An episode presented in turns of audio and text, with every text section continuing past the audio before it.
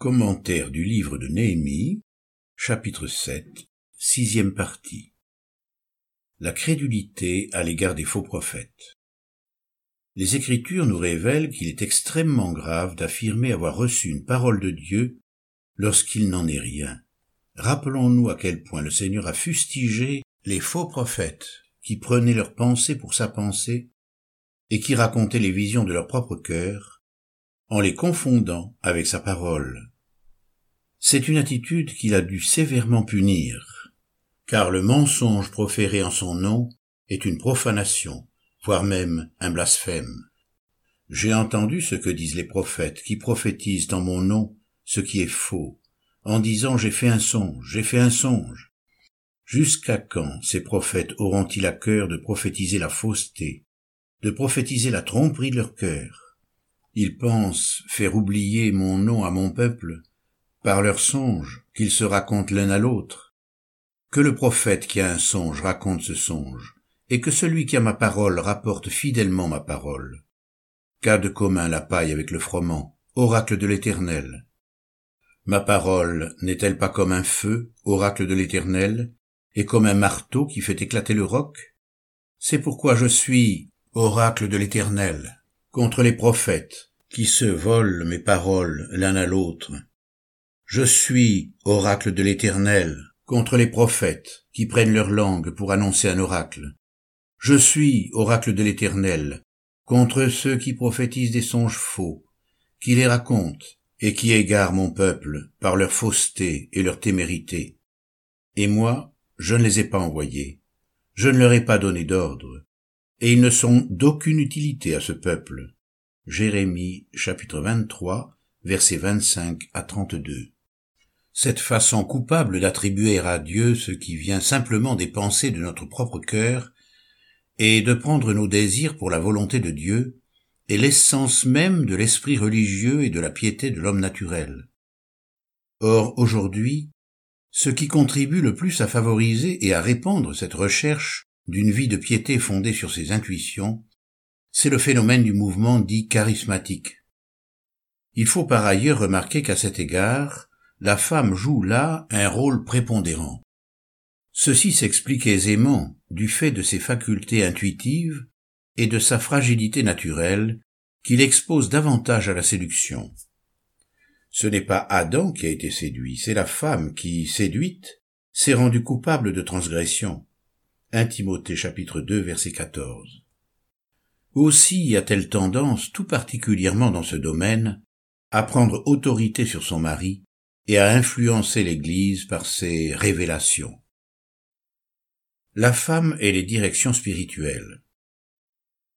Les femmes ont une sensibilité plus forte que celle des hommes, c'est là un don de la nature qui fait tout leur charme. Mais dans le domaine spirituel, elles sont davantage influencées par leur psychisme et peuvent être trompées plus facilement par leurs intuitions. Si dans la nouvelle alliance l'esprit est répandu sur toute chair, et que chaque être bénéficie de l'œuvre du Saint-Esprit, dans l'Église, les directions spirituelles sont plutôt données aux hommes qu'aux femmes. Dans les derniers jours, dit Dieu, je répandrai de mon esprit sur toute chair. Vos fils et vos filles prophétiseront, vos jeunes gens auront des visions, et vos vieillards auront des songes. Acte chapitre 2 verset 17. Il n'y a plus ni juif ni grec, il n'y a plus ni esclave ni libre il n'y a plus ni homme ni femme, car vous tous, vous êtes un en Christ Jésus. Galates chapitre 3 verset 28. Car nous avons tous été baptisés dans un seul esprit, pour être un seul corps, soit juif, soit grec, soit esclave, soit libre, et nous avons tous été abreuvés d'un seul esprit. 1 Corinthiens chapitre 12 verset 13. L'esprit dit à Philippe, avance et rejoins ce char. Acte chapitre 8 verset 29. Et comme Pierre réfléchissait sur la vision, l'Esprit lui dit, Voici trois hommes qui te cherchent. Acte chapitre 10 verset 19. L'exemple d'Abraham et de Sarah, même si ce n'est pas encore dans le cadre de l'Église, semble explicite à cet égard. Dieu ne s'adresse pas directement à Sarah, mais le fait par l'intermédiaire d'Abraham. Alors ils lui dirent, Où est ta femme Sarah? Il répondit, Elle est là dans la tente. L'Éternel dit à Abraham, Pourquoi donc Sarah a-t-elle ri? Sarah mentit. Je n'ai pas ri, dit-elle, car elle éprouvait de la crainte. Mais il dit, Si, tu as ri. Genèse chapitre 18, versets 9 à 15. Que les femmes se taisent dans les assemblées, car il ne leur est pas permis d'y parler, mais qu'elles soient soumises, comme le dit aussi la loi. 1 Corinthiens 14, verset 34. Par comparaison, nous ne recensons dans l'écriture que peu d'entre elles, à qui l'Esprit se soit adressé en vue d'une direction particulière. Alors que des anges sont envoyés aussi bien aux hommes qu'aux femmes dans l'ancienne alliance, ce n'est qu'exclusivement par le moyen des anges que Dieu donne des directions aux femmes, tandis que l'Esprit s'adresse parfois directement aux hommes. L'ange de l'Éternel lui dit, Retourne chez ta maîtresse et humilie-toi devant elle. Genèse chapitre 16 verset 9. L'ange de l'Éternel apparut à la femme et lui dit, Voici que tu es stérile tu n'as pas enfanté, tu deviendras enceinte et tu enfanteras un fils. La femme alla dire à son mari, Un homme de Dieu est venu vers moi, il avait l'aspect d'un ange de Dieu, c'était vraiment effrayant. Juge, chapitre 13, versets 3 et 6. Au sixième mois, l'ange Gabriel fut envoyé par Dieu dans une ville de Galilée du nom de Nazareth, chez une vierge fiancée à un homme du nom de Joseph. L'ange lui dit, Sois sans crainte, Marie, car tu as trouvé grâce auprès de Dieu. Luc chapitre 1 versets 26 à 30. Cela ne veut pas dire que Dieu ne parle pas aux femmes puisqu'elles ont également part à la prophétie. Philippe avait quatre filles vierges qui prophétisaient. Acte chapitre 21 verset 9. Mais elles exercent leur don dans la soumission à l'autorité masculine ou lorsque les hommes sont absents. Le danger du psychisme dans la vie spirituelle est réel et non seulement pour les femmes, mais également pour les hommes, si l'on en croit les exhortations de l'Écriture. Frères, ne soyez pas des enfants dans vos entendements, mais pour la malice soyez de petits enfants. Mais dans vos entendements soyez des hommes faits. 1 Corinthiens chapitre 14 verset 20. Veillez, tenez ferme dans la foi. Soyez hommes, affermissez-vous. 1 Corinthiens chapitre 16 verset 13. Certes, il n'est pas question de mépriser les dons et les manifestations du Saint-Esprit, mais l'Écriture nous autorise et nous exhorte même à éprouver les esprits pour savoir s'ils viennent de Dieu. Bien-aimés, ne vous fiez pas à tout esprit, mais éprouvez les esprits pour savoir s'ils sont de Dieu, car plusieurs faux prophètes sont venus dans le monde. 1 Jean chapitre 4 verset 1. Toutefois, faute de prendre suffisamment au sérieux cette recommandation, on assiste parfois dans l'enceinte de l'Église aux comportements les plus invraisemblables. Et c'est ainsi que sont prises, en dépit de la doctrine biblique, des décisions qui vont jusqu'à heurter le bon sens. L'homme qui s'écarte du chemin du bon sens reposera dans l'assemblée des défunts. Celui qui devient sensé aime son âme. Celui qui garde l'intelligence trouve le bonheur. Proverbe chapitre 21 versets 16 et 19 verset 8. Ne vous laissez pas promptement ébranler dans votre bon sens, ni alarmer par quelque inspiration, par quelque parole ou par quelque lettre qui nous serait attribuée. 2 Thessaloniciens chapitre 2 verset 2 dit que les vieillards doivent être sobres, respectables, sensés, saints dans leur foi, dans l'amour, dans la patience. Dit que les femmes âgées doivent apprendre aux jeunes femmes à être sensées, exhorte de même les jeunes gens à être sensés à tous égards. La grâce de Dieu, source de salut pour tous les hommes, a été manifestée. Elle nous enseigne à renoncer à l'impiété, au désir de ce monde, et à vivre dans le siècle présent d'une manière sensée, juste et pieuse. Tite chapitre 2, versets 2 à 6 et versets 11 à 12. Que de paroles prononcées au nom du Seigneur ont de cette façon entraîné le désordre et conduit des âmes à la ruine, alors que Dieu ne peut inspirer qu'une conduite remplie de sagesse. Par ailleurs, Dieu ne parle pas en vain, et aucune de ses paroles souveraines ne reste sans effet, si bien que nul ne peut dire Le Seigneur m'a dit, sans éprouver l'authenticité de sa conviction et l'examiner à la lumière de l'Écriture.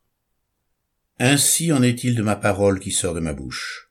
elle ne retourne pas à moi sans effet, sans avoir exécuté ma volonté et accompli avec succès ce pourquoi je l'ai envoyé. Ésaïe 55, verset 11. Ajoutons que l'Église doit exercer son droit de regard sur de telles déclarations, tant il est indispensable que nous sachions si c'est Dieu qui a dit, ou bien s'il s'agit d'une pensée propre ou de la manifestation d'un désir personnel. Peut-être diras-tu dans ton cœur, comment reconnaîtrons-nous la parole que l'Éternel n'aura pas dite? Quand le prophète parlera au nom de l'Éternel et que sa parole ne se réalisera pas et n'arrivera pas, ce sera une parole que l'Éternel n'aura pas dite. C'est par audace que le prophète l'aura dite, tu n'en auras pas peur. Deutéronome chapitre 18, versets 21 et 22. Il en est qui prétextent une direction divine pour se cacher derrière elle en poursuivant leur convoitise, car cette révélation les crédibilise alors aux yeux des autres et les autorise à réfuter toute contestation. Quel homme oserait contredire la conviction d'une femme, inspirée par Dieu et conduite par lui, dans une telle assurance Il s'exposerait à coup sûr à une réaction imprévisible il n'y a pas de monopole de la direction divine. Ceux qui veulent justifier cette pensée d'une exclusivité de la révélation divine qui serait réservée infailliblement à certains croyants avancent quelques exemples de personnalités bibliques. Ils citent notamment Abraham, mais c'est oublier que le patriarche n'a reçu en réalité que peu d'oracles de Dieu au cours de sa longue existence, et que par ailleurs il n'a pas toujours pris la bonne direction, ni employer les meilleures méthodes pour accomplir la volonté de Dieu. Genèse chapitre 12 versets 1 à 20 et chapitre 20 versets 1 à 18, Genèse chapitre 16 versets 1 à 16 et Malachie chapitre 2 verset 15.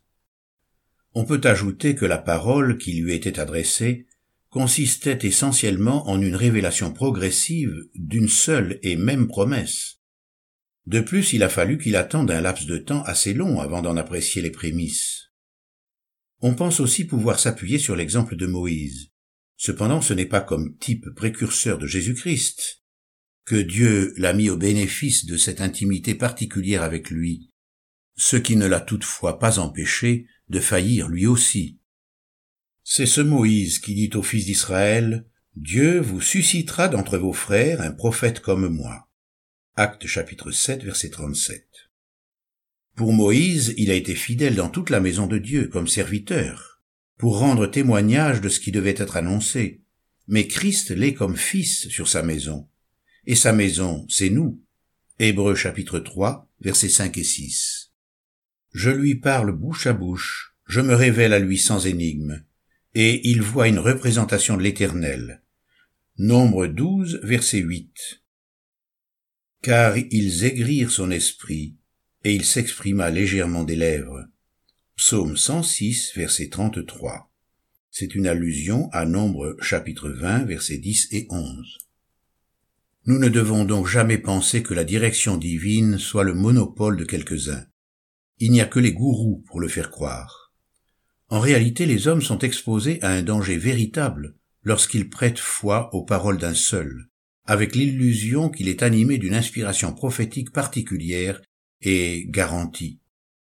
C'est ainsi que, dans certains mouvements chrétiens, on vit sous la domination de tels prophètes, sans oser jamais les contredire de peur de pécher contre Dieu.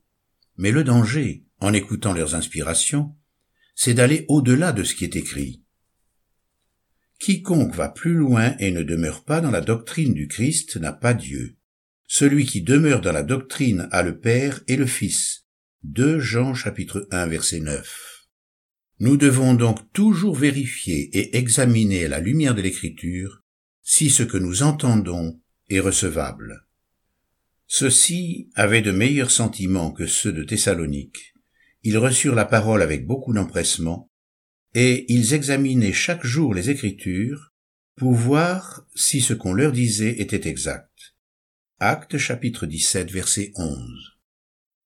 Il ne faut cependant pas en venir à l'excès inverse et se défier de toute direction ou de tout conseil spirituel sous prétexte que l'on veut se garder de tomber sous la domination de l'homme.